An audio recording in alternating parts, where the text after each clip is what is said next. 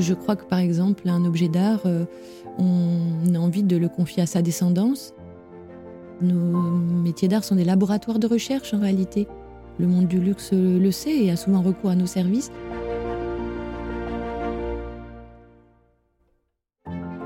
Les femmes de la joaillerie sont passionnées et cultivées, intelligentes et créatives, bosseuses et imaginatives. Elles sont brillantes. On imagine le monde des bijoux comme un secteur léger et opulent. La réalité est autre. C'est un monde qui exige l'excellence dans tous les domaines, un monde de travail acharné, des artisans d'art aux mains de fées aux groupes internationaux, à la puissance supranationale. Le monde des bijoux, c'est aussi une certaine image de la France qui s'impose depuis le XVIIe siècle. Et dans ce monde protéiforme, les femmes ont dû se sertir une place. Et elles ont réussi parce qu'elles sont brillantes. Dans ce podcast, Brillante, je vous fais découvrir non pas l'envers du décor, mais la réalité du monde joaillier au féminin en interviewant les femmes de la joaillerie. À chaque fois, je leur demande un conseil pour une jeune femme qui serait tentée par ce monde où le scintillement de vitrine cache l'exigence du travail et de l'investissement personnel, pour que la prochaine génération se prépare ainsi à devenir brillante. J'ai aujourd'hui avec moi une femme brillante, Aude Taon, la présidente des ateliers d'art de France, c'est-à-dire le syndicat professionnel français des métiers d'art. Bonjour Aude. Bonjour Anne.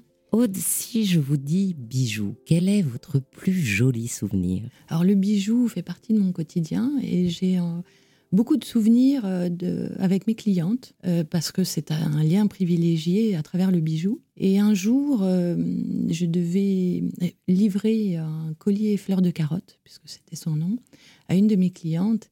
Et elle est arrivée avec un énorme bouquet de fleurs de carotte, justement, à mon atelier le jour où elle devait venir essayer et récupérer son, sa parure. Donc ça, c'est un beau souvenir, mais qui symbolise aussi le lien que l'on peut avoir avec euh, ces clientes qui deviennent euh, finalement des, des amis ou des relations euh, avec lesquelles on, échange régulièrement et où il y a un, lien très personnel. Donc, première question, ça ressemble à quoi des fleurs de carotte Ça ressemble donc à la fleur du même nom, qui est une fleur sauvage qui pousse à peu près partout, mais elle est réalisée en, fil de soie. C'est un bijou extrêmement léger, aérien, et, dans lequel vous enroulez, enfin vous l'enroulez autour de votre cou. Voilà, oui, parce que Aude, en fait, vous êtes une artiste textile. C'est comme ça qu'on dit? Oui, moi, de, je me nomme créatrice textile. Voilà. Et effectivement, euh, je réalise des parures, des bijoux. Alors, ça va du, bijou, mais ça peut être aussi de l'objet, de la, donc de la parure de corps et de la parure aussi euh, de son environnement. Donc, euh, pareil l'espace, pareil le corps. Et donc, je peux réaliser aussi des pièces murales ou des sculptures. Donc, des bijoux pour l'environnement en plus que pour le, la bijoux de mur. Voilà. Des bijoux de mur.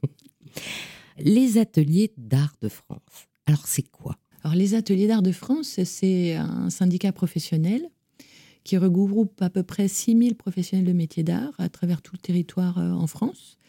Et puis une diversité de métiers, puisque la liste des métiers d'art euh, recense 280 métiers d'art tous matériaux euh, confondus, donc le bois, la céramique, le textile, le papier.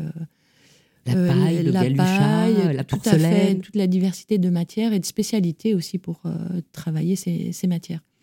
Et ce syndicat, je pense qu'en France, hein, c'est assez unique, puisque je vois nos homologues à l'international n'ont pas forcément un syndicat avec autant d'actions pour aider les ateliers à se développer. Je parle euh, en particulier des sujets économiques, hein, puisque nos, marchés sont des marchés de niche. Et euh, donc atteindre ces clients est une difficulté, se rendre visible est une difficulté. Et du coup, Atelier d'Art de France, euh, pour nos ateliers, je dirais, est vital, puisque Atelier d'Art de France mène des actions majeures pour la construction du secteur, mais aussi pour assurer son développement économique et son, son existence. C'est-à-dire que vous rassemblez des artistes, des maîtres d'art, des gens qui ont le diplôme maître d'art Alors il y a différents moyens hein, d'arriver au métier d'art, hein, tous les parcours. beaucoup de gens se construisent leur propre parcours. Donc il y a effectivement des maîtres d'art qui sont passés par ce dispositif, qui est un dispositif mis en place par le ministère de la Culture et qui permet euh, de, de recevoir un élève et de lui transmettre. Et puis, il y a aussi euh, toutes les autres types de formations, et on a aussi beaucoup de gens qui sont autodidactes, qui tombent dans la marmite de la, de la création par la matière, et qui se forment après euh, auprès de professionnels. Voilà. Notre communauté est aussi une, assez généreuse, je dirais, de ce point de vue-là, et tient, transmet. Voilà, moi, je connais peu de collègues qui refusent un jeune qui vient frapper à leur porte ou un moins jeune et qui souhaitent euh, apprendre. Et euh, c'est très important dans le sens où moi je me souviens que par exemple en ce qui concerne les bijoux en cheveux, parce que j'aime beaucoup les bijoux en cheveux, eh ben, ça n'existe plus. On a perdu le savoir-faire. Et donc, si on veut un bijou en cheveux euh, dans une vente aux enchères, s'il n'est pas nickel, il faut pas l'acheter parce que personne ne sait réparer ça aujourd'hui. Donc c'est important, les ateliers d'art de France, ça permet aussi de ne pas perdre des savoir-faire. Alors nous, nous menons justement des actions, en, particulier en ce moment, hein, puisqu'il y a un vrai sujet. Il y a une dégradation hein, euh, des formations, puisque nos formations sont... Nos métiers hein, nécessitent euh, d'acquérir des techniques spécifiques euh, pour transformer la matière, et c'est un temps long et qui nécessite des investissements. Et nous voyons des réformes aujourd'hui et qui datent de 2018 et dont aujourd'hui on subit les conséquences, qui font que les formations s'appauvrissent et ne prennent pas en compte l'identité des métiers d'art avec cette nécessité de savoir-faire technique, d'apprentissage incontournable et la dimension de création, puisque ces deux composantes sont nécessaires pour, pour les métiers d'art. Nos, actions, euh, eh bien, elles sont de porter euh, ce sujet auprès des ministères, des pouvoirs publics, des acteurs institutionnels, euh, pour veiller à ce que les formations ne disparaissent pas ou veiller à ce que les professionnels soient aidés pour pouvoir transmettre et continuer de transmettre. Oui, donc il y a la dimension de la transmission donc aux jeunes pour qu'ils reprennent le métier et aussi la dimension bête qui est de vivre aujourd'hui de son métier. Tout à fait, puisque ça, c'est vivre de son métier, c'est le, nerf de la guerre et c'est la préoccupation euh, quotidienne euh, de nos ateliers. donc, c'est pour ça que vous avez développé tout un réseau de vente pour permettre la reconnaissance bah, de tous ces métiers, que ce soit la maîtrise, comme on l'a dit, euh, du verre, de la paille, du galuchat, enfin, de, tout un ensemble de matières. C'est comme ça que vous la définissez, hein. la maîtrise de la matière que l'on transforme et que l'on transforme en objet d'art. Tout à fait.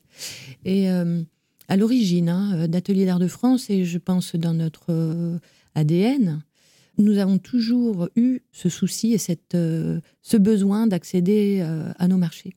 Nos entreprises sont des petites entreprises, beaucoup d'entreprises individuelles. C'est à plus de 85% le secteur est composé de, ces profils d'entreprise ou des manufactures ou des, entreprises qui ont quelques salariés. Ce qui représente quand même, si je me souviens bien, plus de 38 000 entreprises. Alors les chiffres varient. Euh, il y a quelques années, nous en étions à 38 000 entreprises et puis 60 000 salariés. Euh, j'ai vu des chiffres récemment et on nous annonçait 90 000 entreprises dans le secteur. Bon, à partir du moment où on n'a pas de code d'activité unifié, il est difficile de comptabiliser nos, entreprises. ça, ça fait quand même beaucoup.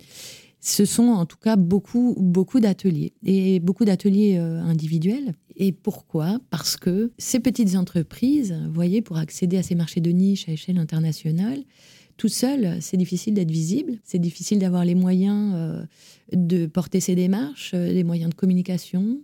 Et donc, nos ateliers ont toujours ce réflexe et cette nécessité d'être fédérés et groupés pour apparaître, montrer les valeurs du secteur et aborder les marchés ensemble. Voilà, parce que euh, à plusieurs, on est plus fort.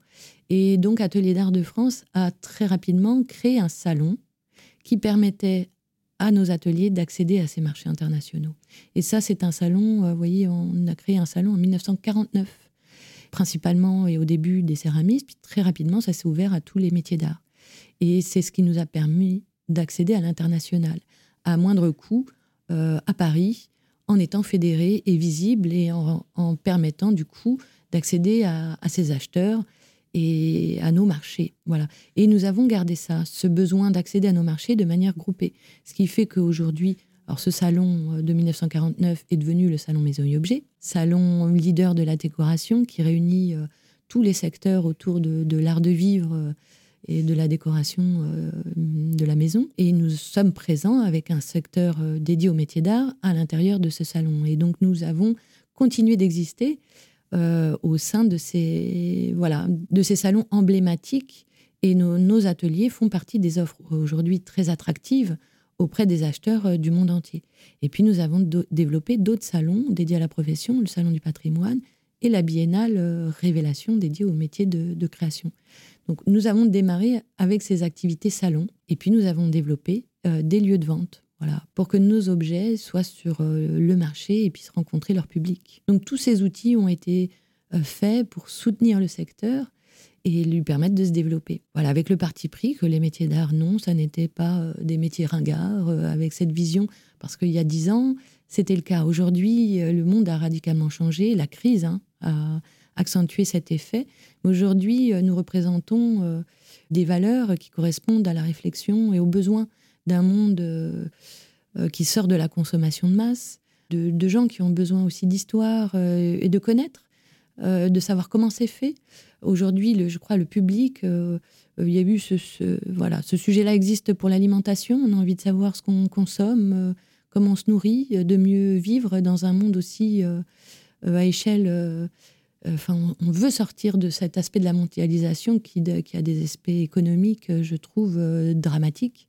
Et aujourd'hui, nos métiers d'art représentent ça avec des créateurs qui créent, fabriquent dans leur atelier et ont une histoire à, raconter et puis de la connaissance aussi à apporter euh, au public. Voilà, donc retrouver le sens des choses, ça je crois que nos métiers, euh, pour ça, euh, aujourd'hui sont vraiment sous les, feux de la, rampe et très attractifs.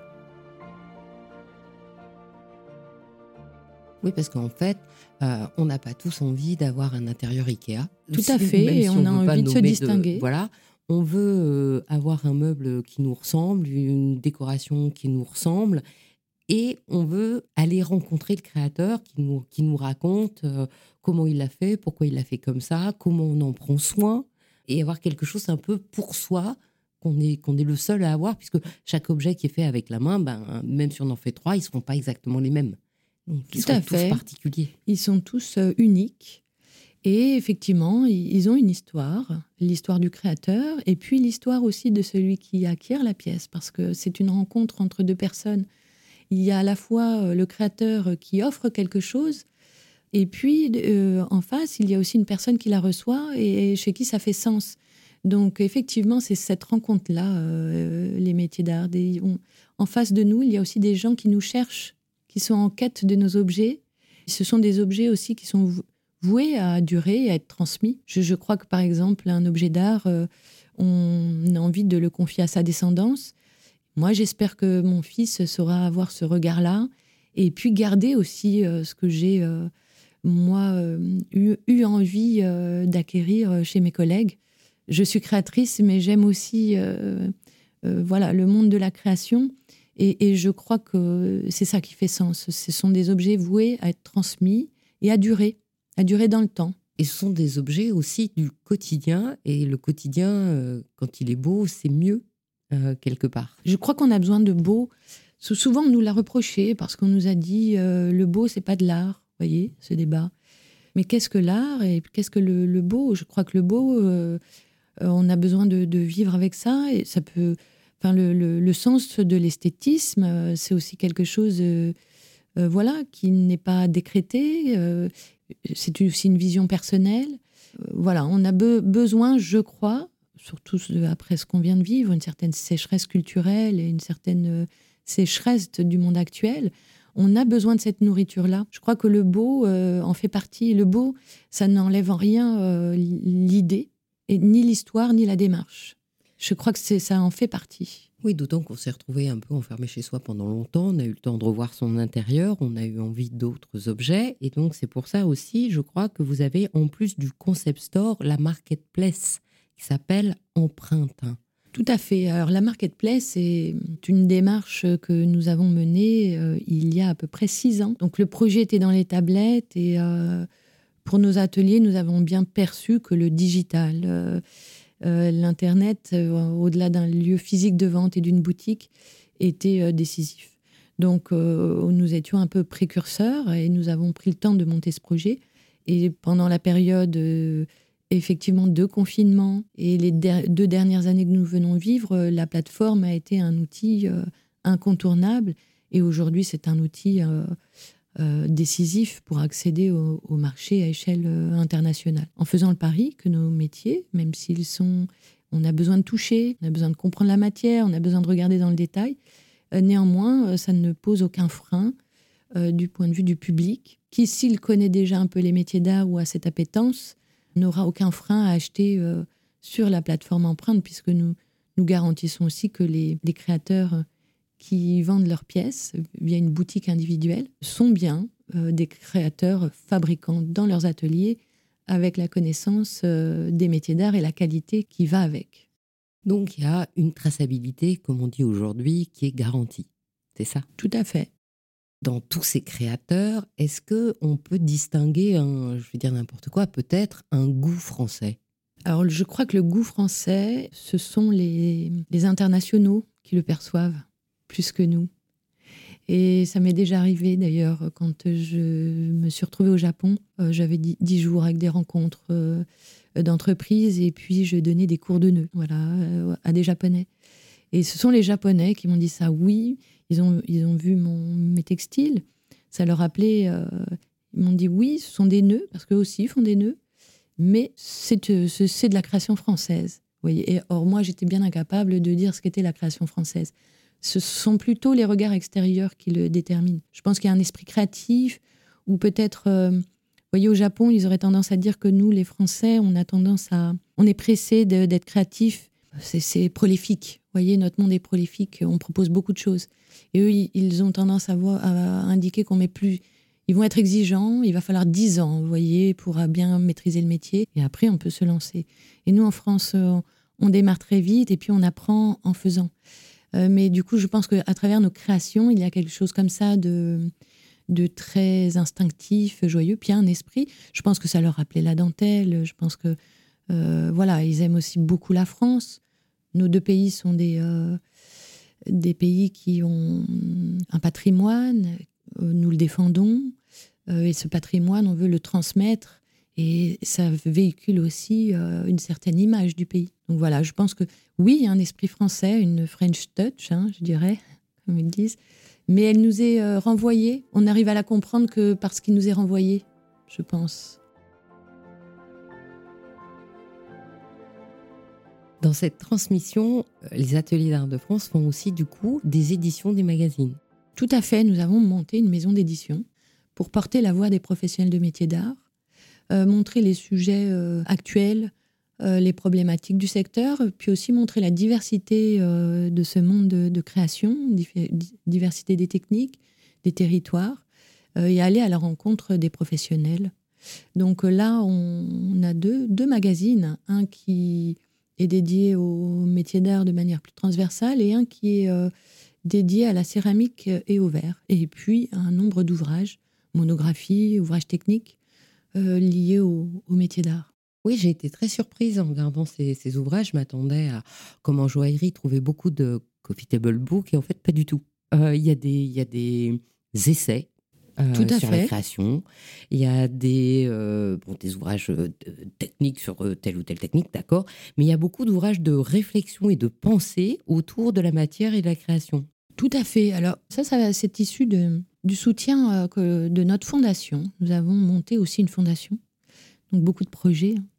Et cette fondation avait vocation à lancer trois prix, dont un était le prix de la pensée, puisque au moment où nous avons créé cette fondation, nous avions senti le besoin euh, de générer une réflexion qui n'existait pas sur les métiers d'art. Et donc, euh, soit des ouvrages sociologiques, soit de rentrer dans les coulisses des métiers d'art. Et du coup, nous avons euh, publié plusieurs ouvrages, et le dernier étant un essai de Aurélien Fouillet, qui est sociologue, anthropologue, et qui raconte la vie des métiers d'art, une écosophie pratique euh, des, métiers d'art, donc euh, qui pose un autre regard sur les objets produits et créés par les, artisans d'art.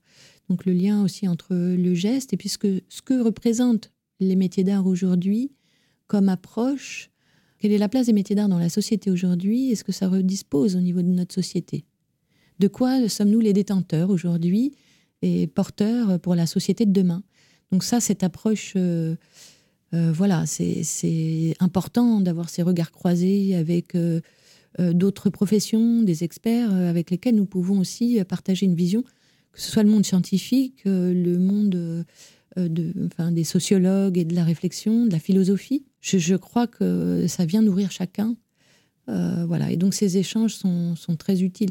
Et là, la maison d'édition, eh bien, nous avons la chance d'avoir cette maison d'édition pour divulguer aussi cette pensée et puis faire découvrir, voilà, ce que sont nos métiers. Et dans cette divulgation, évidemment, il y a une action vers les jeunes, ou au moins les jeunes talents, qui est d'ailleurs soutenue par la Fondation. Tout à fait. Alors nous soutenons euh, la jeune création à travers un, prix, un concours. Euh, nous avions également un prix, un prix l'œuvre et un prix le créateur qui était là porté par notre fondation et permettait soit d'organiser euh, pour un créateur l'exposition de ses rêves dans le lieu de son choix, soit euh, d'organiser une exposition individuelle avec une sorte de rétrospective montrant les œuvres de l'artiste lauréat du, prix. Voilà. Donc nous apportons un, soutien, mais aussi c'est un moyen d'émulation et de dynamiser aussi notre secteur et un moyen de le faire connaître et d'intéresser aussi d'autres acteurs pour le défendre et en montrer tous les atouts de création. Parce que vraiment le sujet, tout à l'heure je le disais, c'était de sortir nos métiers d'art de la poussière. Et ça, je crois qu'aujourd'hui, nous avons mené en fait un ensemble d'actions qui permettaient de montrer que les métiers d'art étaient de leur temps, que nous étions euh, de ce monde, que nous étions innovants, euh, dynamiques. Et quand on est une petite entreprise, on y est obligé. Enfin, voilà, c'est, il faut être souple, rebondir, toujours, toujours trouver ses clients, toujours renouveler sa création c'est notre valeur ajoutée et c'est par la création que l'on continue d'exister au travers des années tout au long d'une carrière. Voilà, c'est ce qui vous porte. D'ailleurs, un jeune, quand il fait le choix des métiers d'art, ce qui le porte, c'est pas être ouvrier et, euh, fabriquer, c'est euh, de créer dans les métiers d'art. Et c'est ça qui en fait le, la passion et puis qui fait qu'on tient toute sa vie euh, et qu'on construit son parcours. C'est à la fois un parcours hein, avec un métier, mais c'est aussi un parcours de, vie, un choix de vie. Alors justement, en termes de parcours, si j'ai bien compris, c'est super complexe. La formation, c'est le nerf de la guerre dans l'artisanat d'art. Il y a, si j'ai bien compris, deux grandes orientations, les jeunes et puis ben, les gens comme moi hein, qui ont changé de métier et qui veulent aller vers quelque chose qui est plus concret parce qu'ils ont quelque chose à dire et qui ont envie de l'exprimer. Et si j'ai tout bien compris, c'est vraiment une problématique aujourd'hui parce que vous m'avez dit c'est pas assez, je vais dire peut-être concret euh, la manière dont on transmet bah, un métier de la main quand même, alors qu'on apprend beaucoup de choses théoriques aujourd'hui. Alors tout à fait. En fait, on a une double réforme. Du côté du DNMAD, le diplôme national euh, des métiers d'art et du design, qui, avec cette réforme, a réuni design et métiers d'art. ça, c'est du côté de la formation initiale, avec des jeunes qui peuvent s'engager normalement théoriquement, dans les métiers d'art. De l'autre côté, vous avez la formation professionnelle, avec des centres de formation qui permettent d'acquérir euh, les connaissances techniques par cette voie-là, avec des profils de gens en reconversion. Hein, et nous en avons de plus en plus. Ça, fait plusieurs années, mais là, ça s'est accentué euh, ces dernières années. Et dans les deux euh, situations et deux moyens de formation, nous rencontrons le même problèmes de fond euh, qui euh, sont de ne pas euh, être en adéquation. je crois qu'il y a une vision de nos métiers qui n'est pas compris de la part des pouvoirs publics. Je pense que c'est lié à une méconnaissance et puis des enjeux de budget, hein, de financement, qui font que nos, métiers ne sont pas respectés dans leur temps d'apprentissage. Pour le DNMAD, par exemple, nous avons mélangé design et métier d'art. Ça, ça a été le but de la réforme. Alors pourquoi pas, puisqu'il y a des passerelles euh, euh, et des croisements. Mais le, designer euh, part du concept et va, une fois qu'il a élaboré son concept, tester, le tester à la matière. Or, les métiers d'art, eux, partent de la matière, de sa connaissance, pour aller créer et proposer un objet et l'imaginer. Et donc nous partons de, points de départ euh, opposés. Je dirais que c'est presque même inversé. Et à partir de là, euh, ça nécessite du coup un apprentissage avec une, une entrée euh, de fond qui, pour les métiers d'art, est celui de la connaissance de la matière. Et donc les jeunes qui s'engagent dans ces voies-là ont une appétence pour découvrir ça, comment on maîtrise la matière, avec quels outils, quelles techniques. Et il n'y a pas de voilà, euh, il n'y a pas d'autre choix que, d'apprendre et d'y passer du temps et d'avoir des enseignements et des temps d'enseignement consacrés à ça au sein de la formation et puis en lien avec les ateliers et le monde réel aussi, la connaissance de l'entreprise métier d'art. Parce qu'il faut aussi euh, bien en connaître l'environnement. Tout à l'heure, vous parliez de gestes ou de la main, et en réalité, euh, moi, je ne sépare pas la main et, et le cerveau, c'est un tout. On aborde la matière avec son cerveau et sa main, et l'un est en dialogue avec, en aller-retour permanent entre les deux. Et euh, du coup, pour, un jeune euh, qui, vous voyez, euh, le concept, c'est bien, mais le monde des idées, s'il ne passe pas l'étape de la réalité, c'est-à-dire comment je réalise mon idée, pour les métiers d'art, vous voyez, ça n'a pas de sens. Et les bonnes idées sont celles qui passent le terrain de la réalité. Et nos métiers d'art sont profondément inscrits dans cette réalité. La matière, il faut l'écouter, il faut la connaître, parce que c'est elle qui dicte la loi. Je veux dire, vous, vous ne pouvez pas euh, faire n'importe quoi. Ça ne se décrète pas, ça s'apprend. Il faut être à l'écoute de sa matière. Et il faut apprendre comment la, la dompter, euh, comment contourner euh, les écueils. On apprend aussi beaucoup dans l'échec, dans nos ateliers. C'est-à-dire les erreurs sont, sont profitables. On rebondit, c'est par l'expérimentation, beaucoup.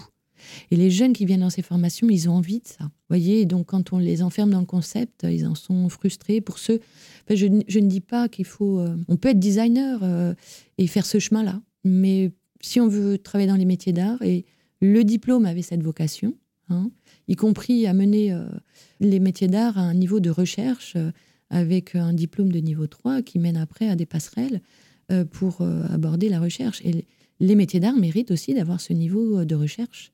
Or là, ça n'a pas été pensé du tout. Il aurait fallu se poser quelle est la recherche dans les métiers d'art, l'innovation dans les métiers d'art. Et, pour ça, il faut pouvoir aussi euh, dialoguer avec le monde professionnel. Et ça, je crois qu'aujourd'hui, c'est un défaut de notre temps, c'est qu'il faut pouvoir échanger avec les gens qui pratiquent au quotidien et qui ont des choses à dire de leur métier et qui ont aussi euh, la connaissance des besoins. Nous n'avons pas les compétences pour mener une réforme, mais nous avons les compétences pour dire qu'est-ce qui permettra au métier d'art de perdurer, d'être innovant et d'être une force euh, pour le pays. Parce que si euh, on regarde le concept et si on regarde la recherche, par exemple, si je donne un exemple de n'importe quoi, j'ai dans mon, dans mon petit armoire à moi au moins un t-shirt qui empêche les UV d'aller sur moi, ou un t-shirt qui élimine la sueur, ou un t-shirt qui est... Euh, voilà. Et par contre, s'il s'agit d'en faire un objet d'art avec le textile, boum, d'un coup, il n'y a plus rien. Alors qu'il devrait avoir la même qualification de recherche, la même possibilité de recherche et de travail de la matière pour en faire une œuvre d'art que pour m'en faire euh, un t-shirt pour aller courir. Il n'y a pas de raison. Tout à fait. Et en réalité, il y a de l'innovation au quotidien dans nos ateliers, qu'elle soit attachée au renouvellement de la, matière et la manière de la travailler.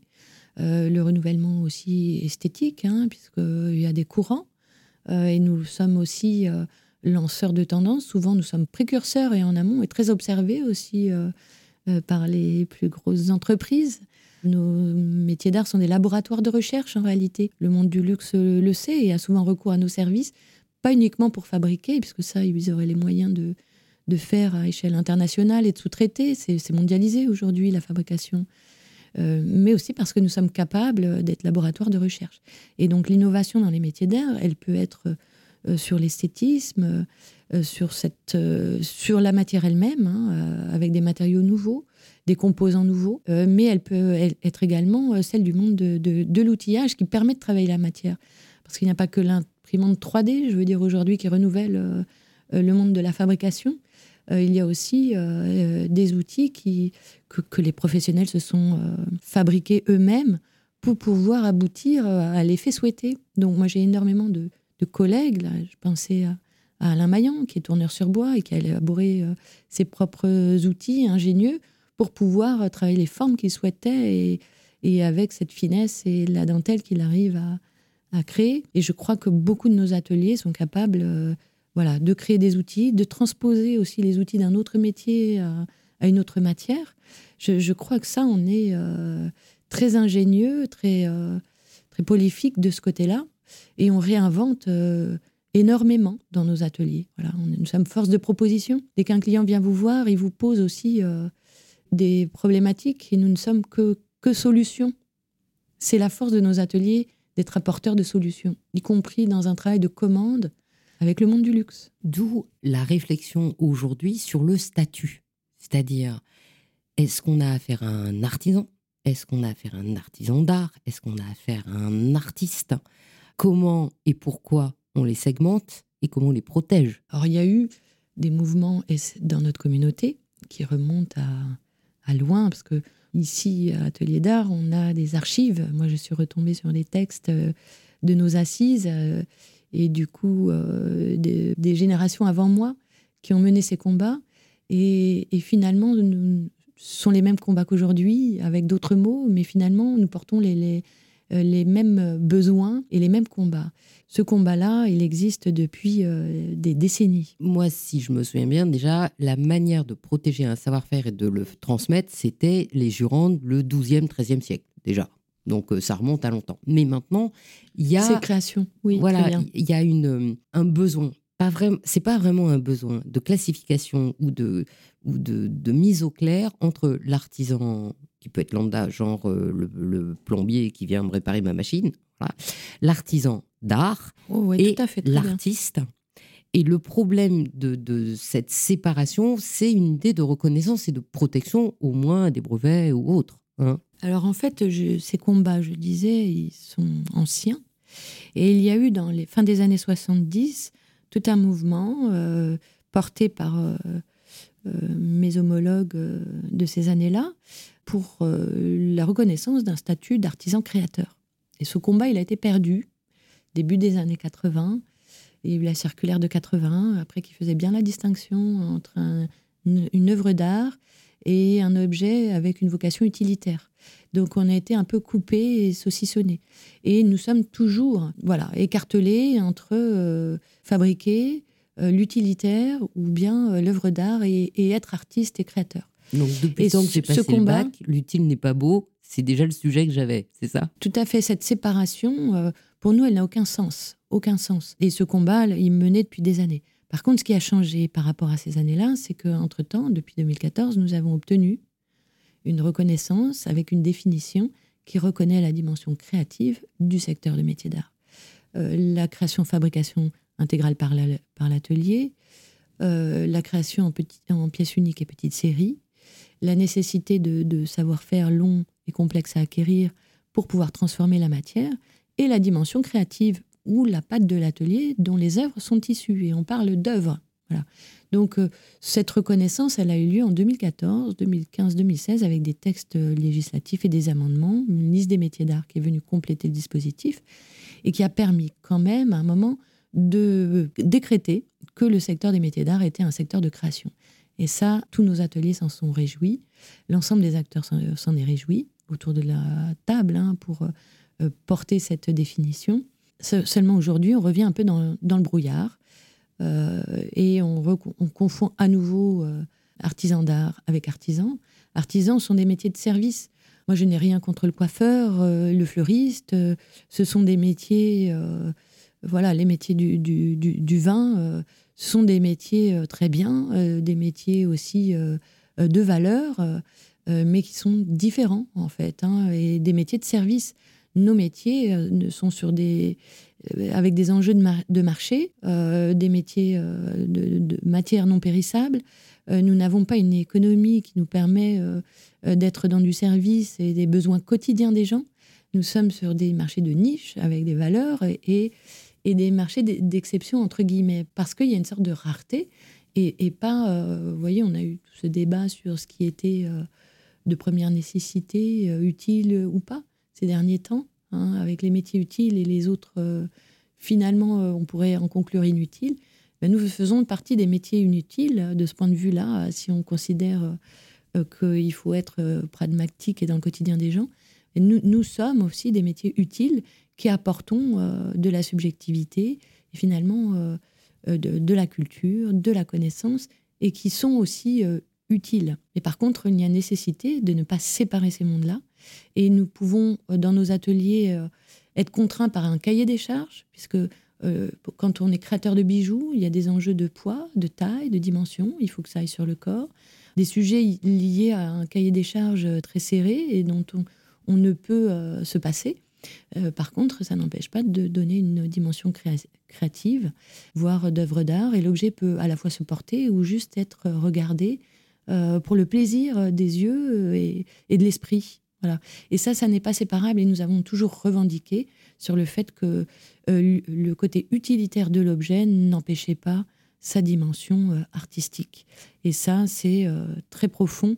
Euh, il y a eu des, combats juridiques menés. Et, aujourd'hui, nous espérions pouvoir nous développer à partir de ces textes de loi qui posaient toutes les bases pour pouvoir construire le secteur avec ses besoins. Parce qu'aujourd'hui, nous avons une définition, une liste de métiers d'art, mais pas de code NAF, pas de statut unique. Nous sommes répartis dans une multitude de statuts soit en chambre de métier. Euh, on peut aussi être euh, artiste-auteur euh, à la Maison des artistes, aujourd'hui à l'URSSAF. On peut travailler en tant qu'indépendant en profession libérale. On peut être une, une entreprise enregistrée à la chambre de commerce. Et nous sommes confondus et invisibles avec l'industrie, donc noyés dans des branches industrielles. Il n'y a pas une branche professionnelle de métier d'art qui prend en compte nos enjeux spécifiques. Et, ça, ça nous met en difficulté au quotidien avec euh, une réglementation à échelle européenne qui ne tient pas compte de la dimension artisanale et de fabrication en pièces uniques, petites séries de nos ateliers, pour lesquels euh, enfin, ces textes sont adaptés à l'industrie, pas du tout à nos ateliers. Et je, crois que euh, les législateurs à l'échelle européenne ne réfléchissent pas à ces sujets, ils ne connaissent pas bien nos entreprises, ils ne connaissent pas la réalité, et du coup, ça nous joue euh, des tours, au point que là, par exemple, on se retrouve avec une réglementation, une proposition nouvelle euh, de l'ECHA, euh, donc de l'Union européenne, pour proposer que le plomb soit ajouté à la liste des matériaux interdits. et du coup, le texte de loi qui prend des précautions sur la santé du public, ce que, ce que l'on peut comprendre et que nos ateliers ont bien en tête, et eh bien prend des précautions de manière disproportionnée euh, et du coup, euh, si cette euh, loi passe, avec le plomb rentrant dans cette annexe à la réglementation REACH, eh bien, les vitraillistes ne pourront plus utiliser le plomb et ne pourront plus exercer leur métier. Donc, vous voyez, ça a, ça a des conséquences dramatiques pour l'exercice de nos métiers. Là, je parle du vitrailliste qui est le cas le plus évident pour le travail à partir de plomb, mais tous les céramistes qui travaillent leurs émaux à partir de plomb sont concernés enfin les émailleurs, euh, euh, les céramistes, euh, les, couvreurs aussi qui sont amenés à faire de la restauration et qui sont en contact avec le plomb et qui doivent restaurer des ouvrages avec du plomb qui est présent dans, dans les constructions depuis des dizaines, centaines d'années et, qui doivent restaurer. je veux dire, le plomb n'est pas un danger à partir du moment où il est stabilisé, travaillé. Et je dirais que le problème est inverse. Il est dangereux plutôt pour la santé du professionnel qui, lui, a besoin d'être aidé pour veiller sur sa santé et avoir les protections adaptées et en fait des, un, guide de, un guide de bonne pratique et des conseils pour veiller à la santé du professionnel qui exerce. Là, oui, de ce côté-là, oui, mais du côté du public, à partir du moment où un vitrail avec du plomb, le plomb étant stabilisé, il faudrait lécher le plomb euh, tous les jours et se coller au vitrail pour que ça ait un impact sur la santé euh, de la personne. Donc, vous voyez, il y a une disproportion et sans mesurer les conséquences en fait pour nos petites euh, entreprises. Donc, euh, ne pas avoir de statut de branche professionnelle aboutit à ces aberrations et à la non prise en compte des besoins quotidiens, de la manière de travailler quotidienne de nos ateliers. Et si ça n'est pas respecté, c'est la survie des métiers d'art qui est en jeu. Vous venez bien d'expliquer euh, la manière de conserver le métier et de protéger le métier de celui qui exerce le métier. Et maintenant, il y a l'idée de la protection des œuvres. Alors, c'est toujours la même chose. Un artiste peut développer quelque chose et le protéger avec son œuvre, mais à partir du moment où c'est de l'artisanat d'art, c'est plus du tout la même chose. Et donc, l'une des questions que tout le monde se pose, je pense, c'est les FNT. Est-ce que ça va servir à protéger? Puisque si on est un artiste, on peut protéger une œuvre. Si c'est euh, pas un brevet, eh ben, il n'y a plus de protection. Entre les deux, il y a un gros vide, si j'ai tout compris. Alors oui, et même avant ce sujet-là, je vous dirais que pour notre communauté de métiers d'art, euh, ce, sujet du droit d'auteur est très récent. Une partie d'entre nous exerce en tant qu'artiste-auteur. Euh, moi-même, hein, je suis, j'exerce en tant qu'artiste-auteur. Euh, donc, euh, je peux euh, revendiquer ce droit d'auteur, voilà, l'œuvre d'art, la TVA 5.5 et l'économie liée au fait d'être créateur et, et, de proposer des œuvres d'art. Et pour une autre partie de mes collègues qui exercent en tant qu'artisans d'art, ils n'ont pas ces droits-là. Et donc, on a toujours bataillé, nous, pour que le droit d'auteur puisse bénéficier. La TVA 5.5 déjà appliquée, sinon certains appliquent une TVA à 20 et sont et ne peuvent pas appliquer une TVA 5.5 euh, pour, les mêmes activités et les mêmes œuvres, hein, je veux dire. Donc ça, c'est une aberration euh, du fait de ce compartimentage euh, de nos ateliers. Nous devons rentrer dans des cases et, des compartiments sans avoir une case dédiée. Et le droit d'auteur est un sujet récent que nos entreprises on découvre depuis très peu de temps. avoir recours et s'inscrire dans une société pour récolter euh, des revenus via le droit d'auteur, c'est très très récent. Nous avons découvert euh, euh, ces sujets-là, voilà, il y a une dizaine d'années. Aujourd'hui, avant même ce sujet du dépôt, de protéger ses, créations, faire valoir le droit d'auteur est récent. Ensuite, sur le, sujet de la protection, effectivement, ces nouveaux moyens sont peut-être une opportunité de protéger ces créations et de générer du, dépôt de la protection à partir du moment où elles existent et elles sont visibles. Et, de toute façon, nous y sommes confrontés. Je crois que tous les métiers de la création euh, y sont confrontés euh, à ces nouveaux supports, ces nouveaux moyens euh, de, diffuser les œuvres d'art. Mais je, pense que du côté de nos ateliers, il y a, ce sujet. Est-ce que, comme nous sommes dans, dans la matière, le vivant, le toucher, est-ce que c'est fait pour nous voyez le virtuel? Est-ce que le virtuel est fait pour nous? Par contre, ça pourrait représenter un formidable moyen de protection et de dépôt pour nos ateliers. Et, nous avons été amenés à, débattre euh, de ces sujets euh, récemment, euh, là, puisqu'il arrive à nous en fait plus vite qu'on ne le voudrait. Et pour l'instant, on en est là, de l'état de nos réflexions. On le voit comme une opportunité, on ne sait pas encore dans quelle case rentrer. Et si du côté de nos métiers, il y a un intérêt à ça Est-ce que nous sommes destinés à être virtuellement euh, euh, visibles en tant qu'œuvre d'art, euh, mais avec ce, défaut du virtuel, où, nos métiers, en fait, il y a le porter, le toucher, la sonorité. je veux dire, à travers la matière, il y a les cinq sens, hein, il y a la vue, mais les cinq sens sont mobilisés. Est-ce qu'avec le digital, on ne se coupe pas aussi de ces autres sens qu'offre la matière et le rapport à l'objet? Donc là, euh, si je suis bien, c'est euh, l'anthropologue qui parle, parce que vous avez commencé par là. Oui, j'ai démarré en fait les métiers d'art en découvrant par l'anthropologie, de manière théorique, la création par la matière.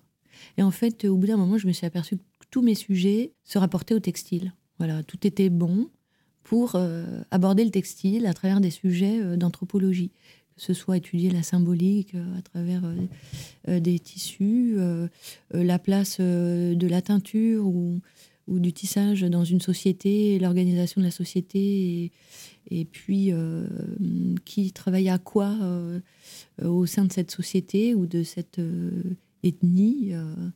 voilà. Et du coup, bien, ça m'a rattrapé et à un moment, j'ai voulu faire. Mais je crois que même avant ça, j'étais dans un environnement par mon grand-père, qui était expert en laine, dans une filature de laine. J'ai été amenée à découvrir le, textile. Vous voyez, et ça, je l'ai réalisé euh, il y a peu de temps, en fait. Donc, j'ai tous les souvenirs qui, me sont remontés de ce grand-père qui m'emmenait, qui me faisait sentir euh, la laine de mouton, qui connaissait tous les bergers et, les races de moutons. Et... Dans quel coin de France? Il était dans, en Champagne, près de Reims. Voilà.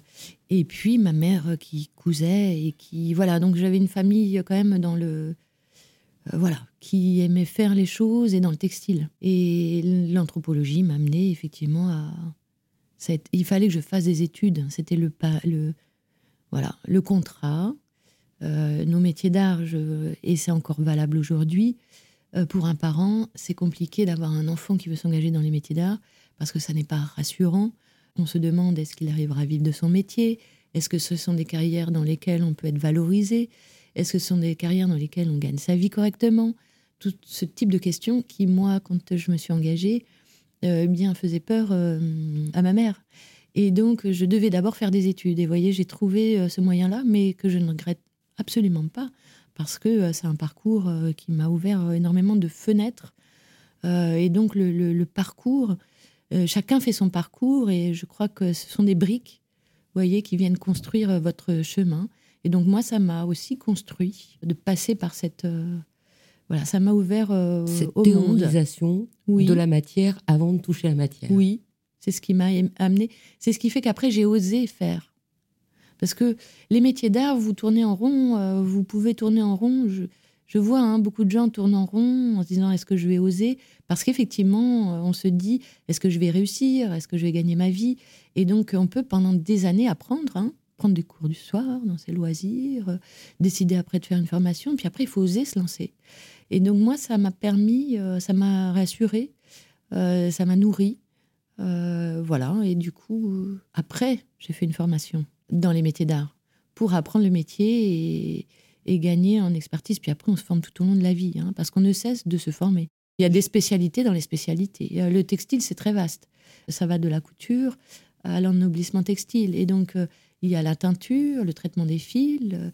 vous pouvez faire du tissage, du tricot, de la maille, de la tapisserie, de l'impression textile je veux dire, le champ est énorme. Et vous, vous avez fait des nœuds Et moi, j'ai fait des nœuds et de l'entrelac après avoir appris le tissage.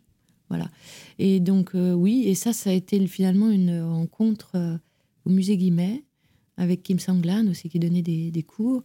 Et euh, je crois que le nœud me correspondait en termes de hum, rythme de travail, parce qu'il y a une, toute une préparation et une logique. Il faut maîtriser euh, les aspects techniques, savoir où vous allez, les métrages de fil, euh, maîtriser les nœuds. Mais une fois que tout est prêt, que tout a été bordé, eh bien, votre esprit peut vaquer autre chose pendant que vous faites. Et ça, ça me correspondait bien. Voyez, en même temps que vous fabriquez, l'esprit s'échappe et peut vaquer à tout, euh, tout, un tas de réflexions. Voilà. Donc, c'est ce que j'ai trouvé dans les nœuds. Et eh ben donc, on va continuer dans les nœuds. Moi, pour moi, le nœud, c'est la symbolique de l'amour. voilà. Mais de la continuité, du lien. Euh, en fait, c'est un attachement sentimental. Oui, alors le nœud est aussi étudié par Lacan, hein, et donc euh, il a, c'est sûr, euh, le, nez, enfin, le nœud, il y a un lien aux autres, il y a un, aspect personnel, une chose qui est donnée à voir, mais qui a l'air simple et qui en fait est complexe. C'est ça aussi le nœud. Ça a l'air simple parce qu'on, mais c'est complexe voilà pourquoi je suis tombée dans le nœud. Ça me correspond. Euh, vous voyez, il y a une quête de, lignes simples, d'équilibre, et la simplicité, euh, ça se gagne et ça se construit pendant des années. Et le nœud aussi, euh, et les métiers d'art, je crois plus largement, vous devez passer par un apprentissage long, expérimenter, vous accrocher pour gagner en fait en équilibre, en simplicité. Mais on passe par toutes ces épreuves. Et dans, dans, le parcours, je ne connais pas un, collègue dont le parcours a été euh, euh, simple, euh, fluide. Les, métiers d'art, c'est aussi un parcours de vie, je le disais tout à l'heure, mais aussi une aventure, une exploration permanente. Voilà. Il faut se remettre en question tout le temps. il y a le besoin d'apprendre tout le temps. il faut savoir revoir les, les fondamentaux. dans la création, les métiers de création, il faut savoir se mettre en danger il faut rebondir sur ces, échecs. Et ce sont les échecs qui vous feront progresser. Euh, voilà, c'est le, le, fil des métiers d'art. Oui, et les métiers d'art, enfin, de, ce que moi je connais, puisque je connais beaucoup moins de choses que vous, bien sûr, dans les métiers d'art, il y a tout un ensemble de, choses qui se déclinent en bijoux, euh, comme par exemple euh, les, les œuvres textiles aussi de Isabelle Léourier, qui fait des magnifiques colliers qui traîne jusque par terre, qui recrée des coquillages et des cocons. Il y a la marqueterie de paille de Lucie Richard. Il y a effectivement euh, le bronze de Marie-Paul Tuard, les bijoux sculptures précieux de Claire Volstein, mais encore aussi chez Empreinte, le concept store, euh, il y a le plastron africain qui est fait tout en perles de papier recyclé de magazines de mode. Et là, on retrouve encore l'idée du concept lié à la matière et qui confronte la matière et qui dépasse la matière tout en touchant même carrément là l'upcycling. Donc, ça arrive à. Et encore, j'ai pas cité le verre, le vitrail, etc., etc. Si je devais vous dire, comme presque dernière question, qu'est-ce que vous leur souhaitez ou qu'est-ce que je dois vous souhaiter pour les métiers d'art? Alors moi, les métiers d'art, euh, je leur souhaite euh, longue vie. Ça, c'est ce que je, je souhaite. Euh, et en même temps, je, pense qu'ils ont cette longue vie devant eux. On est là aujourd'hui, on a eu des prédécesseurs avant, et je pense qu'il y a une, une transmission qui a été assurée depuis des décennies grâce aux professionnels engagés. Donc, euh, je, pense que cette pérennité, elle est, elle est assurée à travers le temps par les professionnels eux-mêmes. Euh, maintenant, euh, pour un, jeune qui démarre dans les métiers d'art, moi j'ai envie de lui, voilà, de lui dire de s'éclater ou de plonger dans la matière, parce que c'est par là qu'il réussira. Et il sera toujours bien accueilli par une communauté qui veille sur elle-même. Et donc, on est capable de donner des conseils, on est capable d'accueillir un jeune euh, parce qu'il y a cette volonté euh, au sein de notre communauté de, transmission et, d'accueillir. Euh, si on a un concours dédié à la jeune création, ce concours existe depuis 60 ans, c'est parce qu'on a toujours souhaité accueillir des jeunes qui arrivent et leur faire une place. Et pour leur faire une place et leur garantir une longue vie, comme à tous, eh bien, il faut pouvoir leur donner ses conseils, leur faire gagner du temps aussi, voyez. Euh, le temps que chacun a parfois perdu sur tel ou tel euh, euh, sujet pour avancer, trouver ses clients. Et bien aujourd'hui, les professionnels se donnent les conseils entre eux. Atelier d'Art de France aide à ça. Et aujourd'hui, je, crois que grâce à ce vivier d'ateliers, ces jeunes ont, une place. Et eux, il faut qu'eux, de leur côté, s'accrochent, soient curieux et osent frapper à la porte de, de, nos ateliers. Voilà. Alors, ils doivent rassurer leurs parents, c'est la première chose. Et puis, euh, quand on aime ça, euh, de toute façon, si on vous en empêche, vous y reviendrez. Moi, je crois que, quoi qu'il arrive, quand on a envie de ça, peu importe à quel âge, peut-être ça peut être en décalé, et mais on y vient, quoi qu'il arrive. Dernière question, donc, vous venez de, parler des jeunes. Et si vous aviez un conseil à une femme qui, comme vous, voudrait marcher sur vos traces, donc passer, euh, je sais pas, de l'anthropologie ou d'autres choses au métier d'art et devenir présidente hein, des ateliers d'art de France, d'accord Quel conseil vous donneriez à une femme? Je dirais d'être elle-même parce que souvent on a l'air fragile, euh, plus vulnérable. Je crois pas ça. Je crois qu'en fait on puise de la force euh, profondément dans nos racines.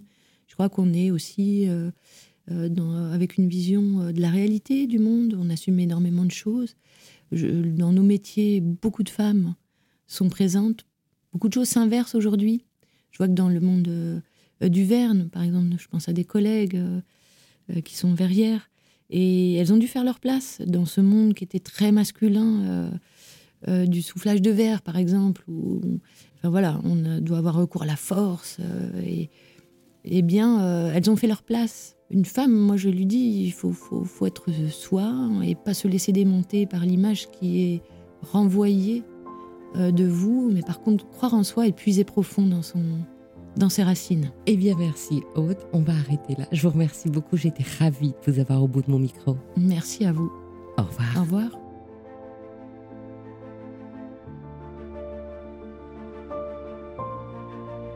Merci d'avoir écouté Brillante. Je vous invite à me faire part de vos commentaires, de vos réactions, de vos envies ou de vos questions pour Aude Taon sur les réseaux sociaux d'Il était une fois les bijoux. Je suis Anne Desmarais de Jotan et je donne une voix aux bijoux chaque dimanche. Et si vous aussi vous avez envie de faire parler vos bijoux et votre maison, je serai ravie de vous accompagner pour réaliser votre podcast de marque ou vous accueillir en partenaire dans mes podcasts natifs. Le prochain rendez-vous sur ce podcast, Brillante, sera le 17 juillet. En attendant, je vous donne un autre rendez-vous la semaine prochaine sur le podcast thématique il était une fois le bijou pour le cinquième épisode de la saison consacrée aux montres et bijoux érotiques. Et puis on se retrouvera sur le podcast Le Bijou, comme un bisou. Pour ne manquer aucun de nos rendez-vous du dimanche autour du bijou, abonnez-vous à chacun de mes trois podcasts sur votre plateforme d'écoute préférée et encouragez-moi en partageant l'épisode sur vos réseaux sociaux. Si vous êtes sur Apple Podcasts, Spotify, YouTube, mettez de jolis commentaires, des pouces, des étoiles. C'est ce qui permet de doper le référencement des podcasts. À dimanche prochain et soyez brillants.